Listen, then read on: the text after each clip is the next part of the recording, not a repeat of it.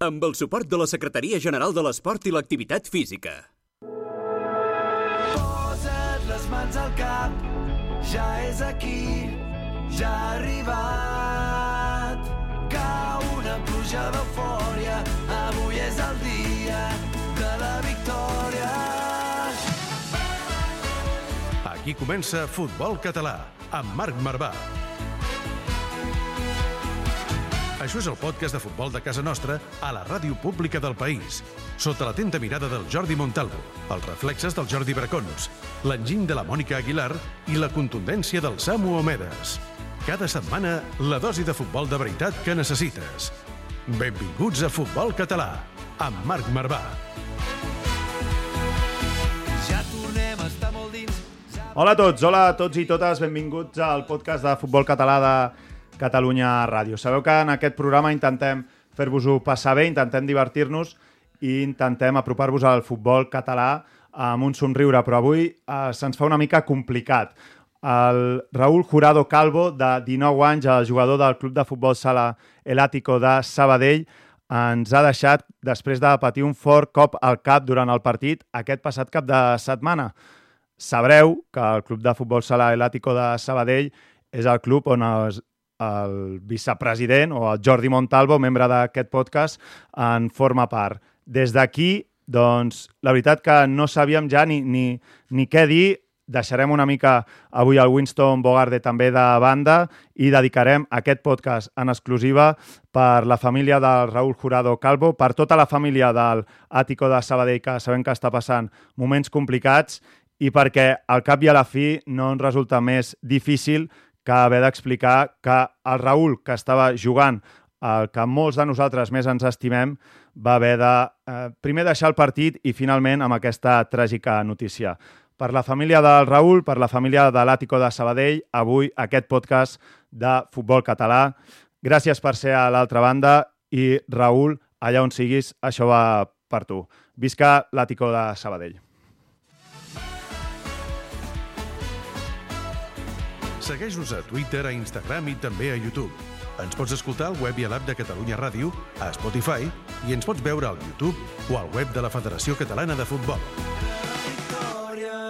Futbol català, amb Marc Marvà. Perquè només puc pensar en tu i tu i tu i tu i tu des de que t'he vist avui. Escolta'ns cada setmana al web i l'app de Catalunya Ràdio. La dosi de futbol cat que necessites. Futbol català, amb Marc Marvà. Et passaré a recollir.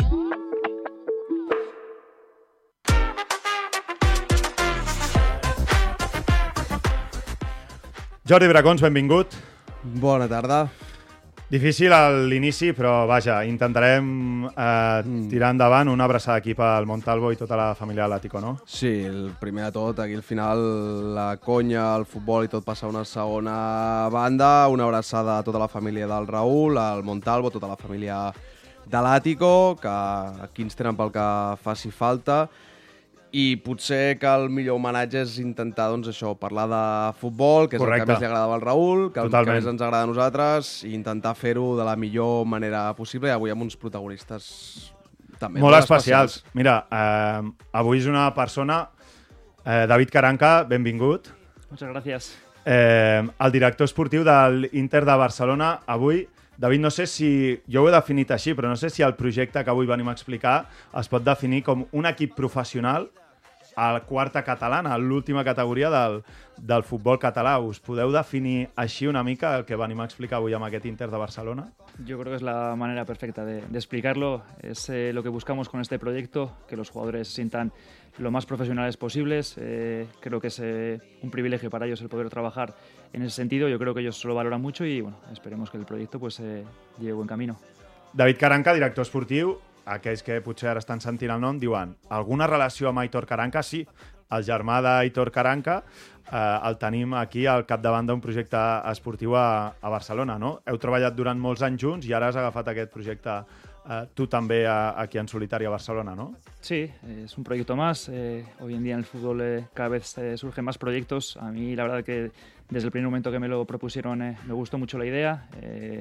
La verdad que el, el propietario lo conozco desde hace varios años. eh, Don Ren, ¿no? Eh, que es el CEO es. ahora del club, Exacto, ¿no? exacto, sí. Para mí eh, es una de las claves de que yo esté aquí. Eh, cuando me, me explicó su idea, sabiendo cómo lo vive el fútbol, la pasión que, que tiene en todo, la exigencia, eh, la ambición, eh, es muy parecida a mí. Tenemos mucho feeling y bueno, desde que me dijo lo que tenía en la cabeza, pues me encantó y aquí estamos.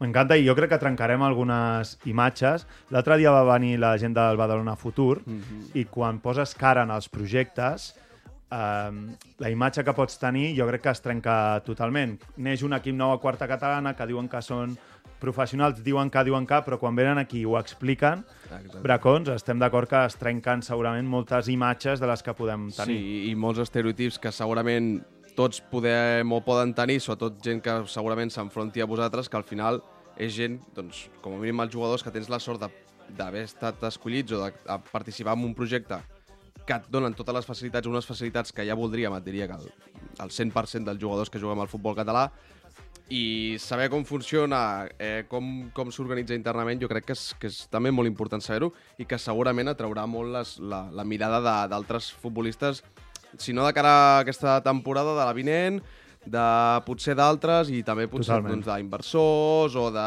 possibles patrocinadors. Vull dir que també està molt bé posar-hi cara i posar-hi fons. I amb el David Caranca expliquem la part de la direcció esportiva, però tenim a dos dels jugadors que aquí ens agrada també eh, tocar, ja que som jugadors nosaltres. Damián Festa, benvingut. Moltes gràcies. I Aitor Gorka, benvingut. Gràcies. Mm, escolteu, de moment eh, podeu estar contents perquè l'equip de moment rutlla bé, no sé personalment com esteu, però Damián, com és aquest projecte a quarta catalana de l'Inter Barcelona després de... Tu m'has dit que ets de l'any 95, 95, o sigui, ja fa bastants anys que, sí, fa. que jugues. Un projecte totalment diferent, no?, que ha sortit aquí en el futbol català. Sí, creo que es, es una pasada el, el tener la oportunidad de formar parte de un proyecto tan grande eh, con gente tan profesional como David, como Dani, como con Don, con Diego, toda la gente que está involucrada. Como te he dicho, soy el 95, he estado en Europa, he estado en Mollet, en equipos que también están buena- en buenas categorías, pero al final la plataforma que te da el Inter de Barcelona con tan solo seis años de vida, la verdad que es una oportunidad increíble. Aitor, ¿lo sientes así también o no? Yo sí, yo soy un poco nuevo en esto porque al final soy más joven que él y nunca he tocado una categoría, bueno, categoría, un equipo con tanta profesionalidad y para mí es muy nuevo, pero muy contento y, y aprendiendo cada día más. Eh, parlava del míster, que es diu Dani, Dani Tortolero, exjugador del, del Barça, i David, per, a, per, per aquells que ens estan escoltant, i nosaltres, o jo ho he definit com un equip professional. Per què és un equip professional a l'Inter de Barcelona o quins són els matisos que quan algú ens escolti dirà home, això ja canvia del que seria un equip normal a la quarta catalana. Bueno, hay varias cosas. Primeramente, entrenamos por las mañanas, que aquí en esta categoría he visto que es, que es muy complicado, por no decir imposible. Imposible. No sé si sois el único, de, te diría, de Cataluña. ¿eh? En Nos ha, nos ha costado encontrar jugadores que, que estén disponibles para entrenar por las mañanas. Eh, en un principio pensábamos que íbamos a tener muchos más jugadores y la verdad que eso ha sido un hándicap, Ujú. pero bueno, ese es uno de los aspectos que queríamos también poner desde el principio. Eh, entrenamos cuatro días a la semana, que también creo que, Quatre dies. que a estos Sí, niveles eh, es impensable. La mayoría creo que entrenan dos días. O uno. O uno. o uno. O uno si entrena. Sí. És O així, uno. la realitat, Totalment, sí. totalment. Sí, eh, luego, eh, por suerte, hemos conseguido llegar a un acuerdo con el eh, Júpiter para poder eh, entrenar en su estadio, que, que creo que era una parte fundamental de, de la infraestructura del club, el poder entrenar en ese estadio cuatro días a la semana, el poder jugar el fin de semana ahí. eh, creo que ha sido muy importante y bueno, a partir de ahí intentamos eh, que los entrenamientos también sean lo más profesionales posibles, eh, la disciplina de los jugadores, el intentar darles todas las herramientas posibles para que sigan creciendo como jugadores. De moment és un club amb un sol equip, hi ha futbol base, que, que és el que...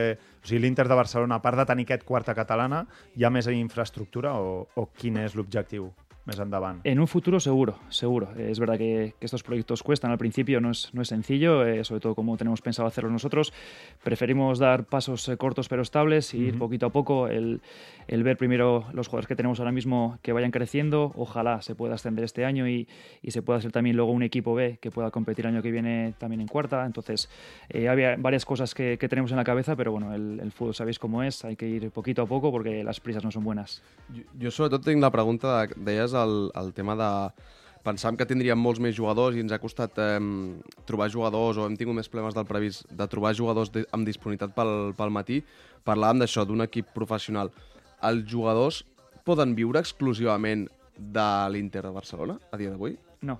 Vale, vale no, no, vull dir... Rotundamente no. eh, es más. Però sí que guanyen diners. Eh, ahora mismo. Bueno, ahora nos lo explicarán ellos. Ahora mismo eh, alguno tiene algún bonus, pero es igual que entre el resto de equipos. Eh, hay jugadores que pagan mensualmente un dinero y Ujú. otros que no pagan nada, pero ninguno tiene un salario. O sea, yo no sé exactamente lo que se puede estar escuchando en Barcelona, pero desde aquí os digo que, que ningún jugador, os lo pueden decir ellos, eh, tiene ningún salario. Es más, ha habido jugadores que, que no están con nosotros porque nos, nos pedían un salario, que también es lógico, porque al final, eh, como bien dices, eh, hay que vivir de algo y, y sí que es verdad que, que si entrenas por las mañanas igual no puedes trabajar. Claro. Eh, son también hándicaps que nos han surgido, pero, pero os digo desde aquí que, que ningún jugador tiene salario. Vale, és a dir, per, per possibles eh, mercenaris o gent del futbol català... Que, que, a ver, que, o sea, no, o sea, ya podéis colgar eh, profesionales del atraco de Sí, las exacte, cuartas, sí. terceras catalanas. Diu Samu que ya, ya, ya ha deixat, No, ya vull dir- ha dejado de llamar. pels, pels John Dillinger que, que hi ha pel futbol català que no poden baixar a quarta catalana i cobrar un sou com si juguessin a Lliga que Elite alguns o tercera estan divisió. fent, que alguns ho estan fent a, a, a categories sí, com però, tercera. però vull i- dir que, que no s'esperin que si algun dia els truca un l'Inter de Barcelona sigui per pagar-los 800, 900, 1.000 euros A, al a mes. veure, De da, da, no Dami, eh, segur que us ha passat, no? Això que diu el David, d'explicar el projecte en el que esteu i, bueno, quants diners guanyeu, eh, tota aquesta... O, o jugant contra els rivals, Sí, sí, segur. segur. que us ho deu haver sentit Cuando moltes vegades, contra no? los rivales siempre nos se piensan que estamos cobrando 2.000 euros al mes, que entramos por las mañanas, luego por la tarde vamos a la piscina a hacer unos largos y estamos ahí todo el día y muy lejos de la realidad.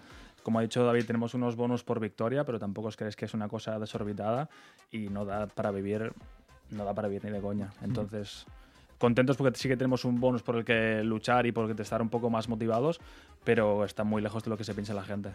I, I, I la motivació, Aitor, per exemple, quina és? De posar-te en un equip tan professional, eh, jo crec que formar part d'això ja, és una, ja és una motivació en si, però alhora deu ser una exigència important, no? També. Sí, sí, ir subiendo. Porque, sobre todo, lo que dices tú, la exigencia, aparte que nosotros mismos a nosotros nos exigimos, también tienes la presión de que el equipo nuevo, que si Claro. un empresario ha venido y ha puesto X dineros y en el campo lo notas, es lo que ha dicho él. Yo, por ejemplo, cuando subo a rematar los corners, me dicen de todo, o sea, te voy a dar una patada de mil euros, no sé qué, cosas así me dicen. Te voy a patar una mà. Com, Ayer- com, com calcules el, el- valor d'una patada? És a dir, Per, per on li fots el, aquest? el día de Cañellas, a un compañero nuestro, a Aleix, el extremo, Mm. le pegaron una patada cuando se fue de, de uno y le dijo, toma patada de mil euros, no sé qué, levántate. Y, yo- y claro, yo no sabía ni dónde meterme. Y bueno, es eso, te exiges tú, te exige la gente, pero yo creo que lo más importante es exigirse a uno mismo. Que clar. Tenim aquí, per cert, avui, eh, Samu, darrere meu, tenim el Diego i el Pablo, eh, estudiants del màster de periodisme esportiu de la, de la Pompeu Fabra. Un ha vingut de... O sigui, estan estudiant en el País Basc. Són, són estudiants aquí, els tenim a la Pompeu. Eh, eh, espera, Diego, saluda una mica, que si no, no se't veu. Ara, mira, mira, aquí tenim, bé. eh? Saluda el Diego, eh? saluda el Pablo. Sí, a, això és, cada cop s'emplena més de- d'estudiants. Tenim aquesta pressió, eh, que deia Hem de l'Aitor. posar cadires supletòries. Sí, tindrem cadires supletòries. Farem un, un estadi per, per fer el... A veure, a veure si podcast. Catalunya Ràdio capta el missatge, no? Exacte. Vull dir que, que acaba ens fent més grans. Exacte, però no, amb aquesta pressió, David, que, que, que parlava a, a l'Aitor, eh, clar, com a director esportiu, mira, jo, eh, quan preparàvem el programa, veiem que el projecte compta fins a 40 milions d'euros que ha explicat el Dong Ren, el CEO del club, té previst fins i tot eh, crear camps de futbol, vull dir que la, el projecte és molt ambiciós, no sé com a director esportiu com, com t'ho agafes, no? Aquesta pressió que els jugadors senten per una banda, però el director esportiu també la deu sentir per una altra, no? Sí, está claro que el, el proyecto es muy ambicioso, pero ahora mismo los recursos son los que son. Y yo intento tras- trasladarle a los jugadores eso. Eh, ahora mismo somos un club humilde, que tenemos un proyecto muy bonito por delante, pero que hay que ir ganándoselo año tras año, intentar eh, ascender año tras año, que no va a ser nada fácil. Nada fácil, ya, ya me he dado cuenta de, de lo que nos vamos a encontrar. Y bueno, al final eh, yo sí que quiero hacer hincapié en el, el tema de los jugadores. Al final eh, no es fácil ir a, los campos fuera de casa y escuchar esas cosas. eh, por eso he dicho antes un rotundo no, porque bueno, yo he sido jugador y, al final yo lo que intento hacerles ver es que tenemos que seguir nuestro camino, buscar nuestro objetivo. Si luego hay otros equipos que, que quieren buscar otras cosas, no es nuestro problema. En ese sentido, repito, no tengo ningún problema en decirlo. Los jugadores no tienen ningún salario, están aquí porque apuestan por el proyecto, que para mí mí es fundamental. Y a partir de ahí, ya te digo, intentar que se hagan un camino en esto del, del fútbol, nosotros crecer como, como club, intentar ayudarnos unos a otros y es, es el objetivo. Perquè eh, parlaves això de que us esteu adonant que, que serà molt complicat i que us podeu trobar en situacions doncs, que al final... És a dir, tu tens un club que intentes ser professional, però evidentment estàs competint en un entorn que té moltes coses, però professional no és la gran paraula de la quarta catalana. Aleshores, que, que et pots trobar jugadors que al final doncs, tenen el, o tenim un nivell que és el que tens i que doncs, tens altres maneres d'intentar aturar un equip que potser et proposa molt més com podeu proposar vosaltres. Um, he vist que aquest últim partit contra el Canyelles veu portar, o hi va haver acord per posar línies, no sé si és una tendència que cada vegada, sobretot quan, quan vagi avançant la temporada, intentareu fer més per evitar precisament possibles, eh, doncs, o per minimitzar el marge Situacions com aquestes, no, del Sí, de dir que no hi pugui haver errades, sobretot potser amb els partits més de fora de casa o partits més ajustats, per minimitzar qualsevol possibilitat de que mm, no, no hi hagi un tracte, mm, no sé si correcte o que hi hagi un tracte de- d'amenaces o d'intentar jugar un futbol molt, molt més subterrani que no pas el futbol normal. Bueno, eh, otro de los aspectos también profesionales que, que Don ha querido bueno, implantar es el tema de grabar todos los partidos. eh, los retransmitimos por YouTube. Luego también jugamos con líneas en todos los partidos, pero no por nada, sino por En todos los partidos, ¿eh? ¿Tenéis líneas? Eso es, eso Muy es. bien. eh, eso es. eh, también es una forma también de que los jugadores se sientan importantes, que también se vean ahí con, con el árbitro y dos líneas. Yo creo que para los rivales también es, es algo positivo. O sea, yo no lo veo nada que, que nos puedan reprochar, todo lo contrario. Yo si fuera oponente, pues me encantaría que me Total. retransmitieran todos los partidos, que hubiese líneas en los partidos. Entonces, en ese sentido, tampoco lo vería bien que, que nos criticasen, pero repito, cada uno creo que tiene que seguir su camino. Nosotros tenemos las ideas muy claras y, y en eso estamos. Mira, el, um, alguns dels rivals eh, que tenim, perquè davant de l'Inter de Barcelona, o que han jugat ja, tenim el Parc, el, el filial del Parc, el Parc B, que el primer equip, per cert, el, el tinc jo en la primera catalana, amb l'Atlètic Sant Just. Alegria, amb el Parc, en- ens van guanyar el Parc. Mm. Eh, Alegria, Poblenou, eh, La Bombonera, Gòtic, Atlanta Raval. Bueno, Atlanta Raval, he jugat contra Atlanta Raval. O sea, partido de ir al dentista, ¿eh? Este, eh, Damián. Sí, sí. Sí, fue complicado, Ahí, ¿no? Menos mal que tenemos líneas, ¿eh? por eso. O sea, ¿Sí? no solo para por el juego. Y ojo, y eso que soy defensa, en teoría soy yo siempre quien doy, Vale. ¿eh? pero aún así, si no hubiera líneas sería muchísimo más complicado todo. Pues ya sabemos que al final estas categorías es lo que tiene, es lo que hay, es una realidad. Entonces eh, va bien para todo el mundo al final. El Montanyesa C, que és l'únic partit fins ara que, que no heu guanyat, o sigui que tots els partits es compten amb victòries menys aquest empat a la bombonera de Nou Barris. Eh, havies estat al, alguna vegada al Camp de la Monta, Aitor? Eh, sí, sí, sí, sí. Sí. Sí. ¿Y qué te pareció eh, Eh, turnarla a visitar a la cuarta catalana? Oh, Eso te digo que mi madre no quiso venir porque no le gusta estar en la grada de ese campo. Y bueno, ese partido fue un poco... Si estem pintant a- al Camp de la Monta com si fos allò. No, pero, a ver, tampoco la grada apretó como en todos los campos a los Sempre que vas, apreta pero Camp de la Monta, sí, pues sí. ya está. Pero ese partido fue un poco... No Caliente. estuvimos finos y bueno, el, el penalti que hicimos me comí yo un saque de banda en el minuto Mira. 95, o sea que... Oh, us van empatar al final, David. Último minuto Ostres. de penalti.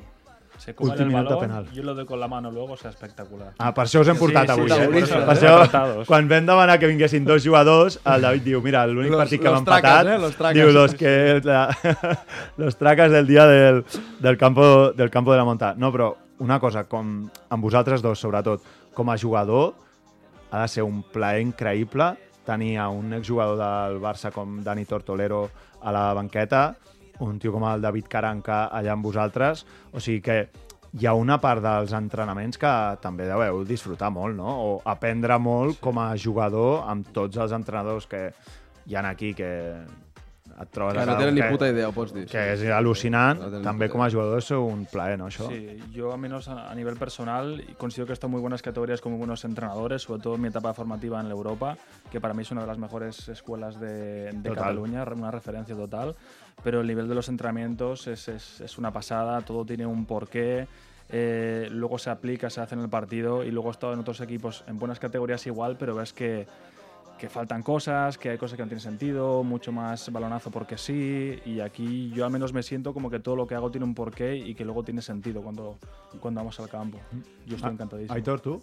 Yo es que cuando subí a amateur No, ahí los Qui- Quin és el teu eran- any d'amateur aquest? Tercer, segon? Eh, tercer. Tercer, vale. Pero es que cuando subí a amateur era par de vueltas al campo, rueda de pase y partidos suplentes contra titulares. Y claro, Pots llegué dir, pots aquí... dir l'equip o no cal? No, no cal, no, va- no vaig acabar bé. No, pero luego yo cuando llegué aquí... Yo, yo conozco el- un método de entreno que era el RCP. ¿Lo conoces? Que es Rondo Conservación Partido. y Pues, así todo. aplicado Y este, era, y este era nivel avanzado, ¿eh? Nivel avanzado. No, pero yo cuando llegué, sobre todo el, el primer día de pretemporada, ya después de que el equipo estaba medio completo y, y hubo ejercicios que yo, yo estaba flipando, estaba en una nube. Y ahora ya, pues, mejor adaptado y todo. Pero- Em, em recorda una mica el que diuen a, a quan, per exemple, salvant molt les distàncies, eh, però quan hi ha gent que arriba a equips que professionals de primera divisió que de sobte volen molt la pilota i escoltes jugadors que diuen hosti, jo pensava que sabia jugar a futbol o que era molt Fins bo jugar que, a futbol no? fins que arribo, em poso amb un rondo, amb un exercici de, de joc de posició, amb segons quins jugadors que tenen un nivell molt alt i me n'adono doncs, que igual no tenia ni puta idea de jugar a futbol. Clar. I són professionals ja a nivell Clar. internacional. Clar, clar. que- Però a l'altra banda, David, tu has estat a Birmingham, per exemple, has estat amb equips professionals, tu has sigut futbolista. Com és per tu posar-te davant de jugadors que podríem ser el Bracons, jo, que, que són que són ells, que clar, no són jugadors professionals com és el que tu has viscut no? en el teu dia a dia. Tu també has hagut de fer un canvi en la teva mirada, no? segurament. Sí, eh, bueno, yo aparte de director de scouting soy entrenador. O sea, soy el entrenador junto con Dani. Sí. Entonces, al final, el día a día con ellos, el haber trabajado, como dices tú, en Birmingham a nivel profesional, haber sido jugador profesional, eh, que has trabajado con, pues he tenido la suerte de trabajar con entrenadores como Jupp Heynckes, eh, Tosak, eh, Claro. Preciado, Mendilibar, al final son entrenadores eh, de mucho nivel y bueno, eh, se te queda siempre cosas de, de todos.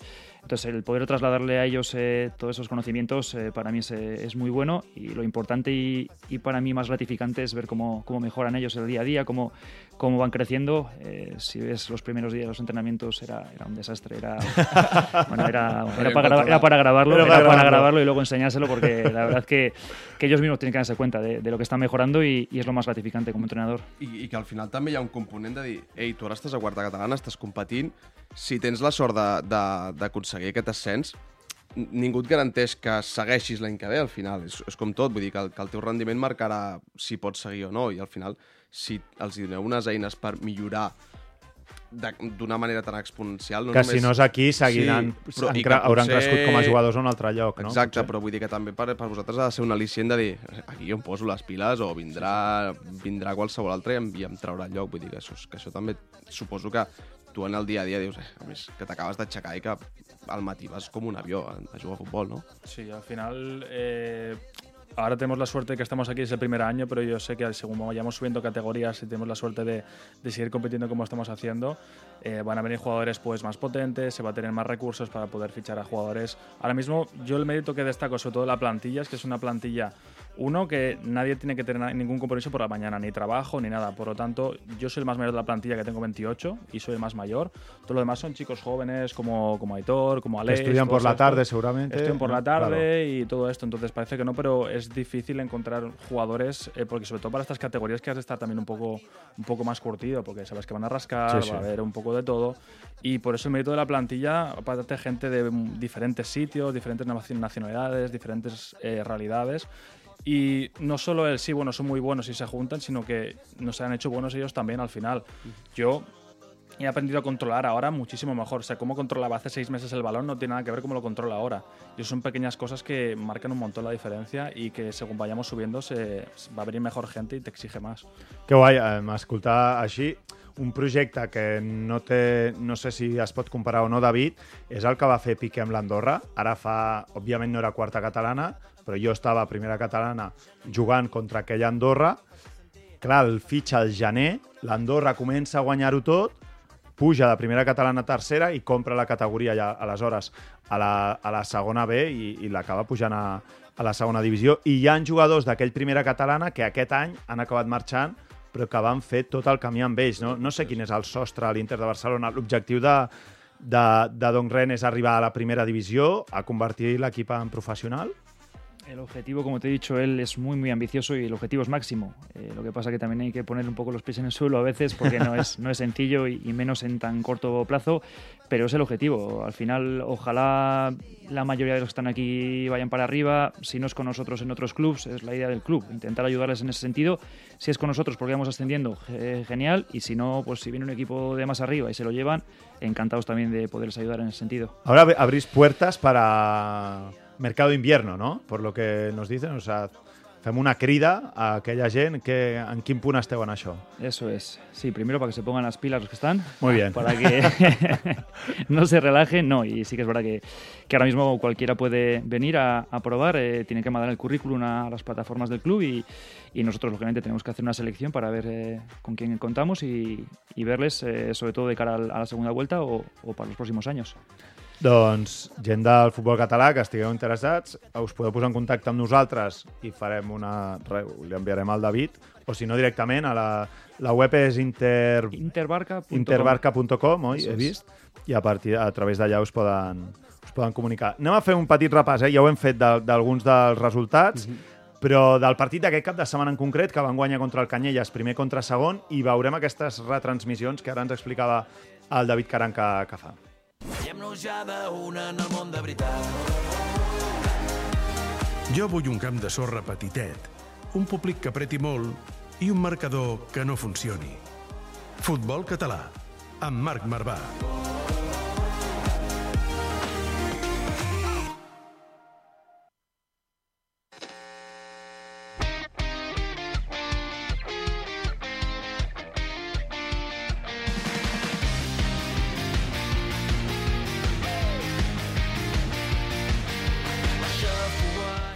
Doncs aquest Inter de Barcelona, que és líder, eh, després de guanyar això 2 a 0 al Canyelles, i David, nos hablabas de les transmissions. Home, mi- mira les transmissions dels partits, escolteu també eh, les narracions. Crec que tenim la narració d'algun gol, oi, Samu, fins i tot? Ah, a veure, escoltem, escoltem les narracions, a veure. Ahí va el córner. Vemos al portero, saca cabeza, gol. ¡Gol! ¡Gol! ¡Gol! La pissarra, primer gol de córner de... Com, com es diu el narrador? Eh, no lo sé. No sap? Te digo Pol la Avellán. Pol Avellán. Pol Avellán, eh? Pol Avellán aquí, el, el narrador. Aquest és el primer gol. Tenim un altre, tenim l'altre o no?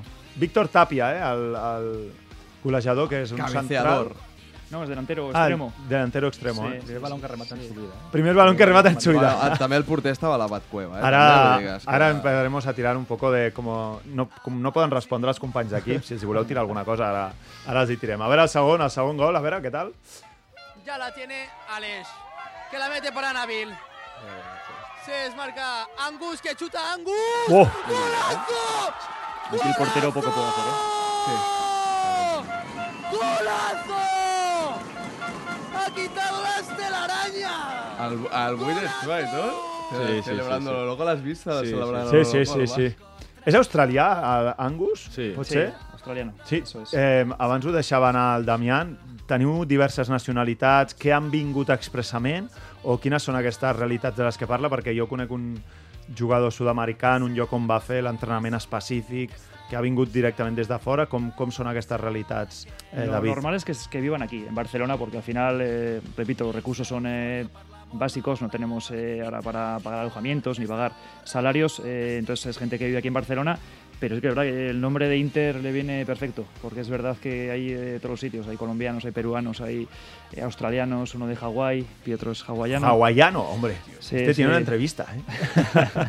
Sí, sí, por eso. Entonces, la verdad que yo estoy encantado, estoy encantado con ellos. eh, la verdad que creo que, que es otra de las cosas que, que hemos hecho bien, es saber elegir. eh, eh, creo que hay un valor humano muy bueno dentro de- del equipo, dentro de la plantilla. Se ve en la celebración de los goles, cómo están todos eh, enchufados, los que están en, el, en la banda calentando. Para mí es otra de las claves de, de este equipo y bueno, eh, yo estoy convencido que, que si sigue así la cosa, pues estamos más cerca del objetivo.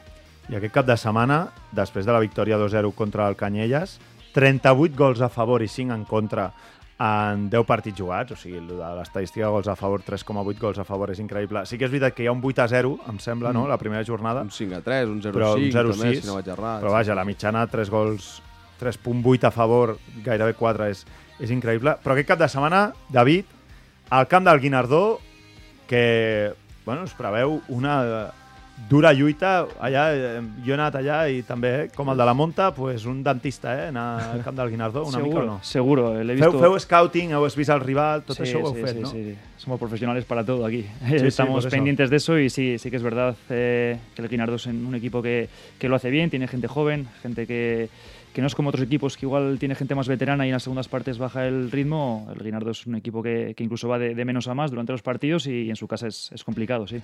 I ara, perdona, una pregunta de et passa que a vegades, és dir, tu vens de, o has viscut un futbol amb un nivell mm, altíssim, d'elit, et passa de que a vegades estiguis veient equips contra els que has de competir i que diguis, a veure com lo cuento yo al jugador, de que esta gente, yo los veo malísimos, però li haig d'explicar al jugador que, hòstia, que si no fan bé les coses, si no estan atents a les cobertures o a les transicions defensives, que els hi poden fer mal. És a dir, te les, us les ingenieu per, per trobar la manera de dir, vaig a motivar-lo. Trobar les virtuts del rival. Sí, Trobar les perquè virtuts del és rival. possible, al final és quarta catalana i hi haurà jugadors doncs, amb unes qualitats Hi limitades. ha realitats però, però molt que- diferents a quarta catalana. Sí, clar, clar. però vull dir que... Sí, es complicado, pero sí que es verdad que, que nosotros nos estamos encontrando rivales que contra nosotros van al límite, o sea, van Claro. al máximo. o Creo que para nosotros es bueno, porque nos va a hacer mejores también.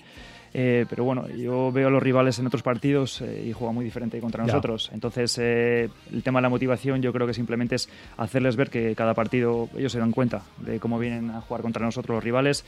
Eh, y yo repito, a mí es una cosa que me gusta, eh, que el Cañer esté con nosotros peleando ahí en la primera posición creo que también es muy bueno para nosotros y, y lo que hace es que, que no nos relajemos, que cada partido eh, lo juguemos como si fuera el último y, y bueno, incluso en los entrenamientos siempre les insisto mucho que cada entrenamiento es para mejorar, cada tarea es para mejorar y lo que ha dicho Andre Hitor, eh, es una autoexigencia suya que tienen que ponerse también porque les va a hacer crecer.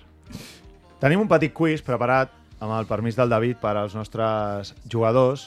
És més, amb un vocabulari de jugador. Eh? Però abans d'entrar en el quiz, que és un quiz on em sap greu però no teniu res a guanyar ni a perdre, són situacions hipotètiques, o sigui, és un quiz que sempre acabeu perdent, entre cometes, però abans d'entrar en el quiz, no sé si voleu enviar algun missatge a algun dels vostres amics, Jo, companys jo, de vestidor. A veure, bé, bé. Sí, aquí- sí, esto, le- esto les gusta. A veure, a veure, Escopeta, sisplau, sisplau. Enviem missatges, aquí teniu la Sobre todo plataforma. para el día del Cañellas, A veure, espera, espera, a veure. a, a Jordi y a, y a Dani, Sí. que no me pusieron ni un córner a la cabeza. Ah, Ya está. los eh, sacadores de corners, Sí, ¿no? sí, porque ahora ¿Se les quedaron cortos o...? no las ponían donde yo no estaba. Dir, tenien la bota al peu que no tocava. Pero tenía que ir a tu cabeza el corner, ¿no? Entiendo. Ah, Hay una jugada que hizo Dani que yo tenía que ir a- al primero y la ponían al segundo. Y la del segundo la ponían a- al primero, ¿no? Pero ya, por eso. Ya está, yo al principio no iba viendo. Yo cuando llegué no sabía darle de cabeza. Cuando llegué era medio y acabo de central y. Estàs de central amb el 8, eh? Per tant, Sí, sí, sí, cuando llegué era medio y jugué, he jugado un par de partidos de medio porque había compañeros lesionados y, y ya se me ha acabado el cuento otra vez. y He, vuel- he vuelto de central y... Millor, perquè així veus més futbol de cara, no? Sí, sí, sí, Si pero no- antes no, es que no iba... Veía los balones aéreos y me escondía. Tu, Damián, jugues de, has dit de defensa, que jugues lateral. Ah, estamos los dos de central. Ah. Sí. Sí, la pareja centrales somos. sí. Sí, la verdad que me está enseñando... Estás una- aprenent, no? Una barbaridad, porque aparte él tiene experiencia, yo no. Y el otro día salí al campo contra el Cañellas, que digo, un partido, la primera vez que jugaba un partido, por así decirlo, importante de central, y digo, hoy no puedo liar ni una. Pues la semana anterior venía a liar una, nada más empezar la segunda parte, que sí, sí. Me dieron el balón, levanté el pie y me pasó por abajo y se quedó el delantero solo. Bueno, però també "Hoy va no haver pasar eso". un perfil com el, com el teu de dir ets el més veterà, bueno, ja tens una certa jerarquia, no? Vosaltres ho noteu quan, quan o sigui, que el Sí, que ell sí, us sí. diu Sí, va un yo desde el primer día que vine a pruebas, lo- la- las pruebas, sobre todo los primeros días, no había nadie hablando y solo, solo lo escuchaba a él.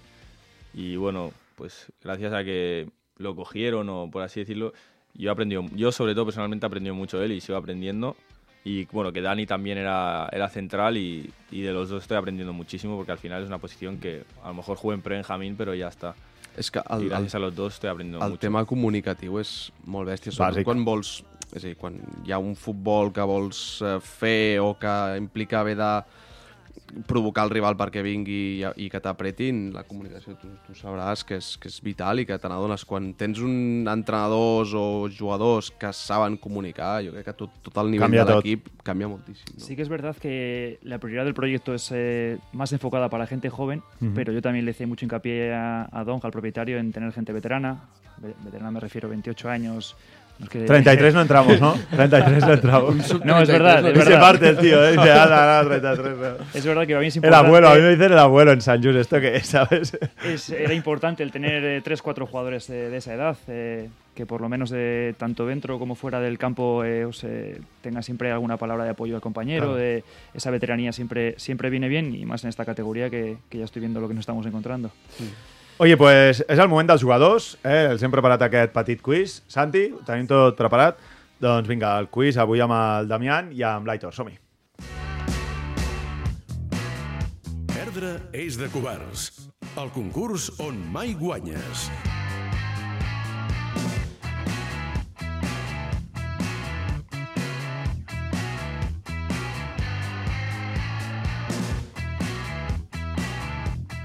Doncs som-hi amb el quiz avui amb l'Aitor i amb el Damián, que no s'ho esperaven, segurament, però aquí estem perquè us mulleu una mica. A veure, El- situació hipotètica número sí, 1. el, el, el primer que els hem de dir és que responguin com si no hi fos el director esportiu i entrenador al davant, vale? no, no hi ha problema, no us podrà eh, denunciar ni dir res que us perjudiqui amb el dia a dia amb l'equip. Vale?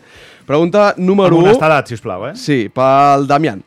Acaba l'entrenament de dijous a les 10 del matí d'un equip de quarta catalana, migdia i tard eh, i tota la tarda per endavant, i res a fer fins tornar a divendres 10 del matí a calçar-te les botes de futbol per preparar un duel excels contra el conegudíssim equip del Darna 2019. Ah. Què fa un jugador de l'Inter Barcelona?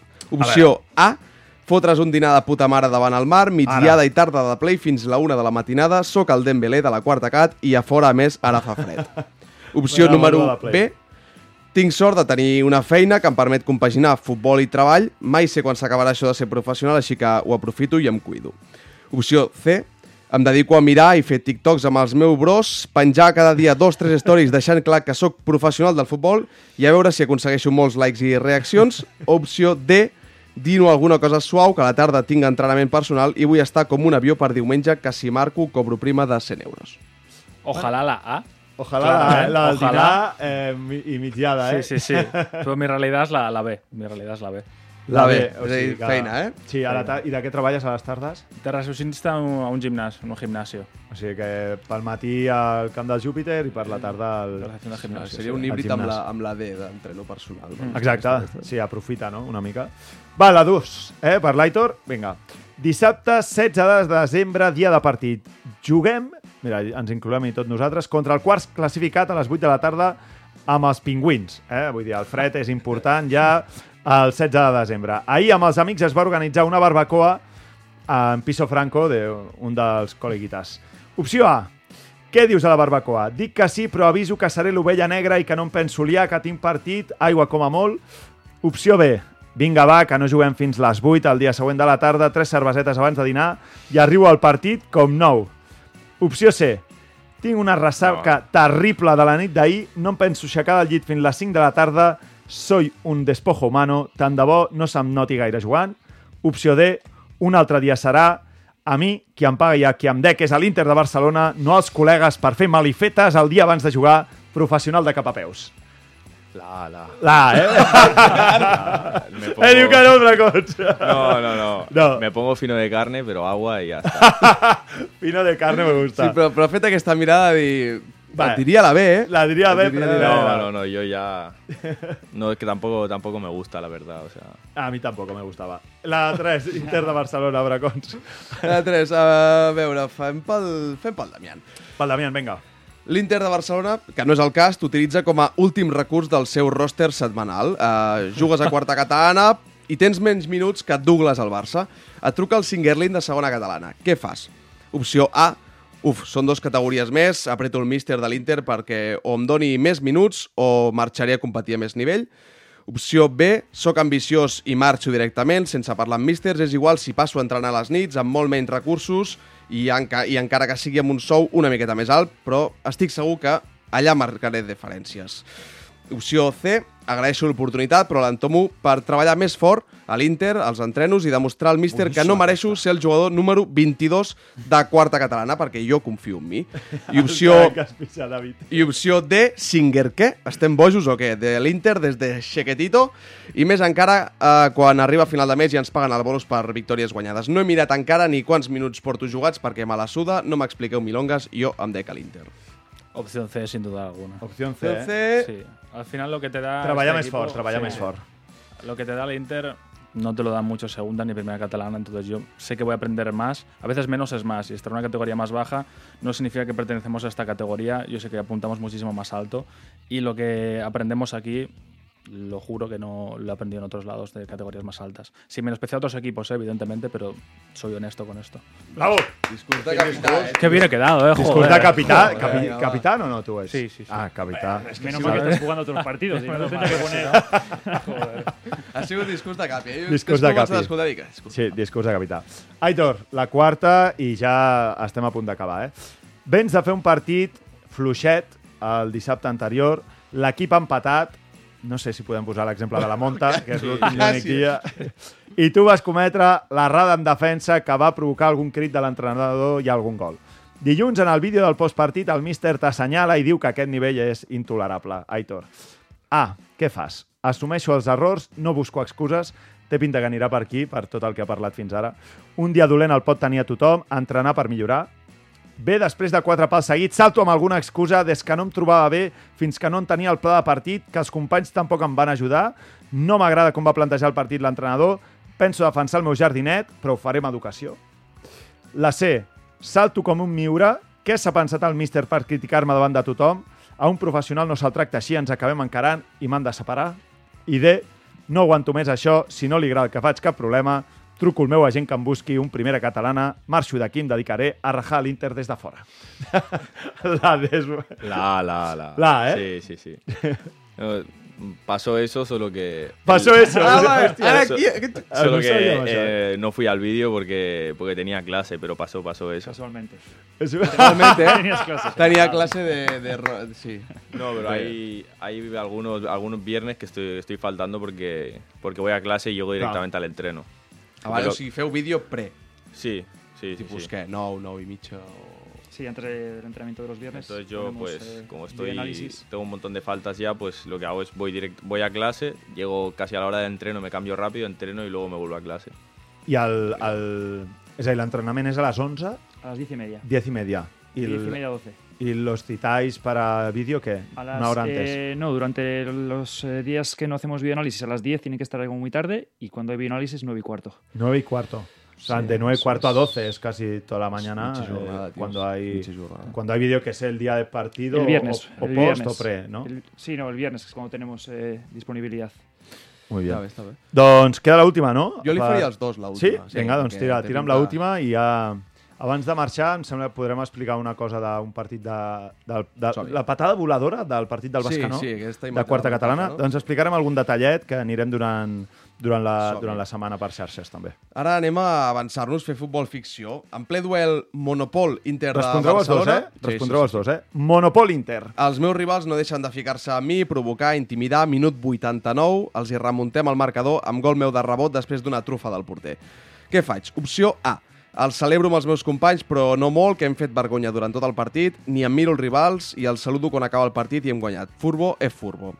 Opció B. Em quedo parat al mig de l'àrea petita, somrient i anar fent que sí amb el cap, fins i tot aixeco els braços a l'estil Bellingham. Espero que els meus m'abracin per començar a dir això de sigan hablando, sigan. Opció C. Començo a córrer cap al córner més proper a la grada, cridant, cridant gol del cono, gol del cono. Sé que m'insultaran i possiblement em caigui algú des de la graderia, però hi ha la policia a la banda i no estic preocupat. I opció D. Començo a celebrar com un autèntic boig i mentre corro per davant els rivals els hi faig el gest de comptar i llançar bitllets. Qui s'han pensat que som i qui s'han pensat que són aquesta xusma? Yo es que yo no lo celebro porque yo jugaba ahí, entonces El Monopol? Sí, sí. Yo no- qualsevol Si no fos el Monopol... si no fuese al Monopol, Pero la último minuto, sugerente. me vuelvo loco. Pero loco, loco. Sí, sí. Fer? Sí, Tornar-se boig, eh? I començar... sí, sí, sí. I gol del cono, eh? Sí, bueno, el gol del cono igual no, pero me- yo me vuelvo loco, loco, loco. Si ya, bueno, ya Un se ha visto híbrido. ahí cómo celebré el segundo gol, pues imagínate si lo meto yo. Un híbrido yo creo que está bien, entre la A y la C. És a dir, Hemos jugado como fatal, Pero no una mierda, no? pero se celebra bien. Però té ganat. I us ha tres puntos en tres puntos. Que Sí, sí, és que 100%. Vull dir, Tres punts o tres punts i a l'últim moment, el Home, di... totalment. què va ser, dissabte, vam empatar nosaltres al 93 eh, jugant amb dos menys, hi ha un vídeo meu que surto des de la porteria a celebrar el gol i em pujo que, no sé, em vaig carregar un company perquè ara estic aquí i tinc el coll no em puc ni moure. Doncs, Celebració, Sí, celebració. sí, 100%, 100%. Doncs molt bé, heu sigut bastant, bastant honestos, eh? Bastant honestos. Va, abans d'acabar explicarem això que va passar entre el Fornells Bascanó i acomiadarem el David, a l'Aitor i al Damián. Va. Serà perquè t'estimo. Escolta'ns cada setmana al web i l'app de Catalunya Ràdio. La dosi de futbol cat que necessites. Tota la pista s'excita perquè necessita que ara estiguis amb mi. Futbol català, amb Marc Marvà. Tot el mercat no me'l puc treure del cap. Si vols aquest secret, doncs per tres l'has de canviar. No ho puc evitar, ja no sé com... Doncs eh, us posem una mica de llum amb el que va passar l'altre dia en el partit entre el Fornells i el Bascanó, eh, on ens expliquen gent que va ser allà i que els clubs no els hi han deixat encara parlar. Bé, en breu segurament se sabrà les diferents sancions. Per què? 1. El que s'ha vist a xarxes és la patada criminal que haureu vist d'un davanter directament en el, en el seu central. Què havia passat abans? De fet, ja ve fins i tot de la, de la temporada passada amb una rivalitat molt forta on, de fet, l'entrenador del Forneix és exentrenador del Bascanó i també hi ha un jugador que ha passat d'un equip a l'altre. Per tant, el partit ja venia calentet d'abans. L'any passat es van enfrontar els juvenils dels dos equips i el Forneix va fer descendir el Bascanó.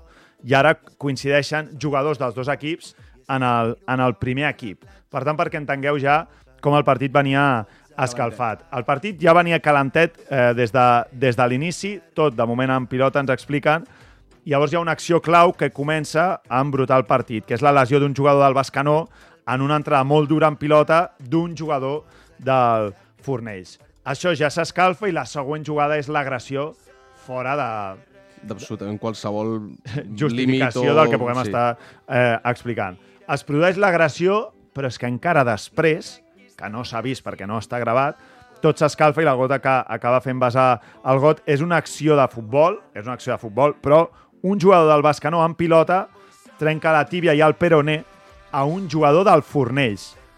Aleshores, la bogeria ja és absoluta i al final invasió de camp i suspensió del partit. Aquest Fornells Bascanó, que va acabar així, a dia d'avui, eh, preguntant a la federació, no ens poden dir res perquè encara no hi ha una, un veredicte final perquè s'està estudiant tot el que va passar, ja veieu que han sigut diverses coses. A l'acte eh, podem explicar que a l'acte no apareix l'agressió, l'agressió del vídeo que s'ha fet públic i viral Mhm. no apareix perquè l'àrbit no la veu i per tant això també està allargant tot el que va passar en aquell partit. Per tant, això és el que us podem explicar i intentarem donar-vos més informació a través de les nostres xarxes. Déu-n'hi-do, eh, bracons? Déu-n'hi-do. Això és I exclusiva, això és eh? quarta catalana. Sí, això és exclusiva informació que podem donar. Quarta catalana, la mateixa realitat, David, que viviu vosaltres. Vull dir, és que, clar, són realitats a vegades totalment que sembla surrealista que estigueu a la mateixa categoria, no? Sí, es, es la pena de, de estas categorías en, en algunos campos, porque bueno, está claro que cada uno defiende lo suyo, pero creo que hay líneas que no se pueden eh, traspasar y bueno, eh, esa entrada en, ese, en este caso es injustificable. Ah, Eh, si Sí, tu sí, veiessis hem que, un, que, un, eh? que un jugador del teu equip comet una agressió com, a, com la que s'ha vist a les imatges, qui, qui, quina solució tindries o que, com ho faries? Hombre, habría que ver eh, todo, habría que escuchar lógicamente la versión de nuestro jugador, pero, pero creo que tomaríamos medidas radicales en ese sentido, seguro. Sí, sí, estem esperant per part de la federació sanció, amb això que diu Bracons, i per part dels clubs, a veure també com actuen cap als seus jugadors en, a, en aquest sentit, sí, sí, total, totalment. Eh, Damià Aitor, us emplacem a que la gent del podcast vinguem, en cas d'ascens, a la celebració. Jo crec que Sí. farem, farem caliu. Si necessiteu sí, ambientar, ambientar una mica les celebracions, feu sopars d'aquí i aquestes coses o no? Hay que preguntarle al mister, que está, hay cositas pendientes todavía. Ah, hay cositas pendientes. Algunos, ¿no? algunos se van por ahí, Sí. pero ¿Se debe algo? ¿Se debe alguna cena o algo? o Sí, qué? hay una pendiente, una hablado, pendiente, hablado. ¿verdad? Comida ya con fecha. ¿Sí? Pero yo creo que ¿De Navidad? más. De Sí, Navidad. pre-Navidad, Sí, tenemos sí. una comida y luego, aparte, el dinero de las multas, que ya va cogiendo, Va cogiendo Ojo. forma. Ya forma. Va cogiendo forma. un saludo a Neville Empezaron Harvey, suave, pero ya poco a poco va, va aumentando. Así que esperemos que en breve hagamos una cena también de equipo. ¿A quién, a quién, quién es el eh, principal finanzador? Neville, Neville, Neville, ya la- lo Neville. sabes. Sí. Paga la yo, yo, de, hasta el viernes. yo, debo cinco, yo debo cinco euritos aún, pero doncs m'encanta, m'encanta, eh? Aquests missatges des d'aquí a la gent de l'Inter de Barcelona. Eh, David, felicitats pel projecte. Muchas Eh, gracias. esteu fent millor el futbol català, projectes com aquests cada temporada a, a, aquí a Catalunya, si us plau, i també esteu fent créixer no només el futbol català econòmicament o amb el projecte, sinó també esteu fent millors els futbolistes, o sigui que des d'aquí felicitats i, i xapó, de veritat. Un placer, muchas gracias por la invitación y cuando queráis. Dragons, ens apuntarem, no? Té pinta d'ascens, això, no? Ens mira. apuntarem a final de temporada. Així? Vas a fer la... Has passat el currículum? Un, su- un sub-34? No Has passat el currículum, molt bé. Aitor. Damián, moltíssimes gràcies, de debò. a vosotros. I a disfrutar del futbol amb aquest projecte tan xulo. A tots vosaltres, marxem! Tornem la setmana vinent, en ple pont de la Puríssima. Espero que gaudiu molt. Ja sabeu, eh? s'aturen les competicions des de la tercera federació fins a quarta catalana i també al futbol base. Tornem la setmana vinent. Gràcies a tots. Adeu, visca el futbol català! a casa. Baixa, amor meu, baixa, amor meu, que ja ens tocava.